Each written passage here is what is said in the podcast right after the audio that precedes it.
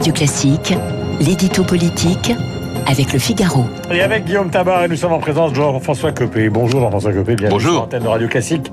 Tabar, le voici. Bonjour mon cher Guillaume. Bonjour, Pourquoi Guillaume. le président de la République, j'ai lu le Figaro ce matin, qui raconte par le menu ce qui s'est passé vendredi soir, a-t-il pris tout le monde à contre-pied, y compris d'ailleurs contre certains élites de son gouvernement, euh, dans les conversations qui ont eu lieu après donc le comité de défense? Et oui, c'est évident que cette décision de ne pas reconfiner est éminemment personnelle. Emmanuel Macron a suivi une intuition qui lui a fait résister à ce troisième confinement auquel tout le monde s'attendait et qu'une quantité de gens a commencé, vous l'avez dit, dans son propre gouvernement, euh, lui conseiller. En fait, on l'a suffisamment martelé ici la semaine dernière, il n'y avait pas que les courbes sanitaires immédiates qu'il fallait surveiller, d'autant que celles-ci sont plus stables que prévu. Il y avait aussi à prendre en compte, à moyen et à plus long terme, les catastrophes économiques, sociales, morales et psychologiques d'un troisième confinement. Alors évidemment, hein, Emmanuel Macron a pris un risque, et même un risque colossal, euh, celui de risquer d'avoir reculé pour mieux sauter si la situation devait brutalement se détériorer. Mais c'est le rôle institutionnel et symbolique du président de la République de ne pas céder aux injonctions de court terme et c'est aussi le tempérament personnel de Macron de refuser de céder aux pressions. Euh, plus que les sachants et les conseillers, le chef de l'État s'est sans doute mis à la place des Français et a mesuré les risques de découragement et d'effondrement.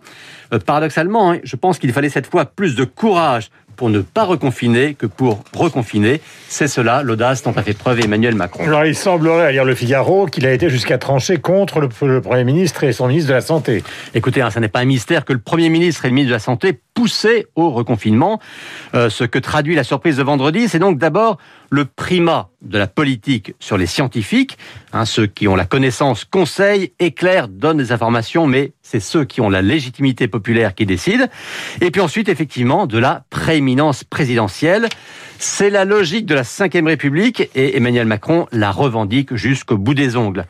Alors a-t-il eu raison ou non de ne pas reconfiner?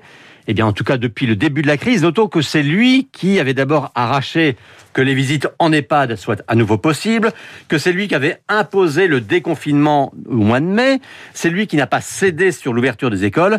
Bref, sans jamais renoncer au sanitaire, il a toujours plaidé pour que, certes, l'on sauve des vies, mais aussi pour que l'on préserve la vie. Voilà, mais la semaine dernière, tout le monde parlait de reconfinement. Là, on voit qu'il s'agit non pas d'un reconfinement, mais de contrôle plus serré. Ça donne peut-être aussi une impression de volte-face, et puis un risque quand même. Oui, et là, je crois qu'il y a une leçon à retenir, une leçon à retenir pour les politiques, mais aussi, disons-le, pour les médias.